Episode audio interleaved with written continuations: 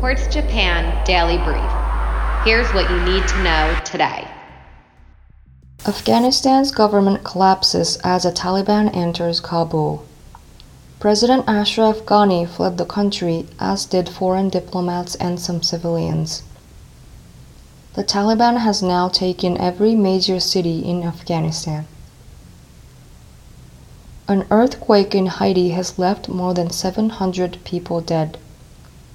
The 7.2 earthquake that hit the southern peninsula was even stronger than the one that devastated the country in 2010 and comes just over a month after a presidential assassination.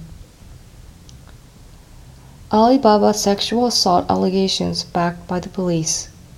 Chinese police have released a statement corroborating the account of an unnamed employee and claim criminal coercive measures have been taken against the accused. Heavy rainfall in Japan leads to mass evacuation warnings. Japanese authorities are encouraging more than 2 million people to seek shelter after unprecedented torrential rains have caused massive flooding and landslides across the country. Crypto breaks $2 trillion for the first time since May.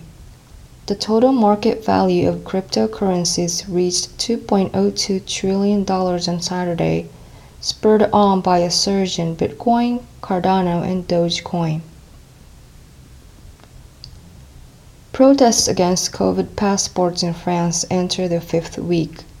Demonstrators took to the streets again this weekend to denounce a new health pass rule requiring proof of vaccination or a negative COVID 19 test to enter restaurants, public arenas, and trains.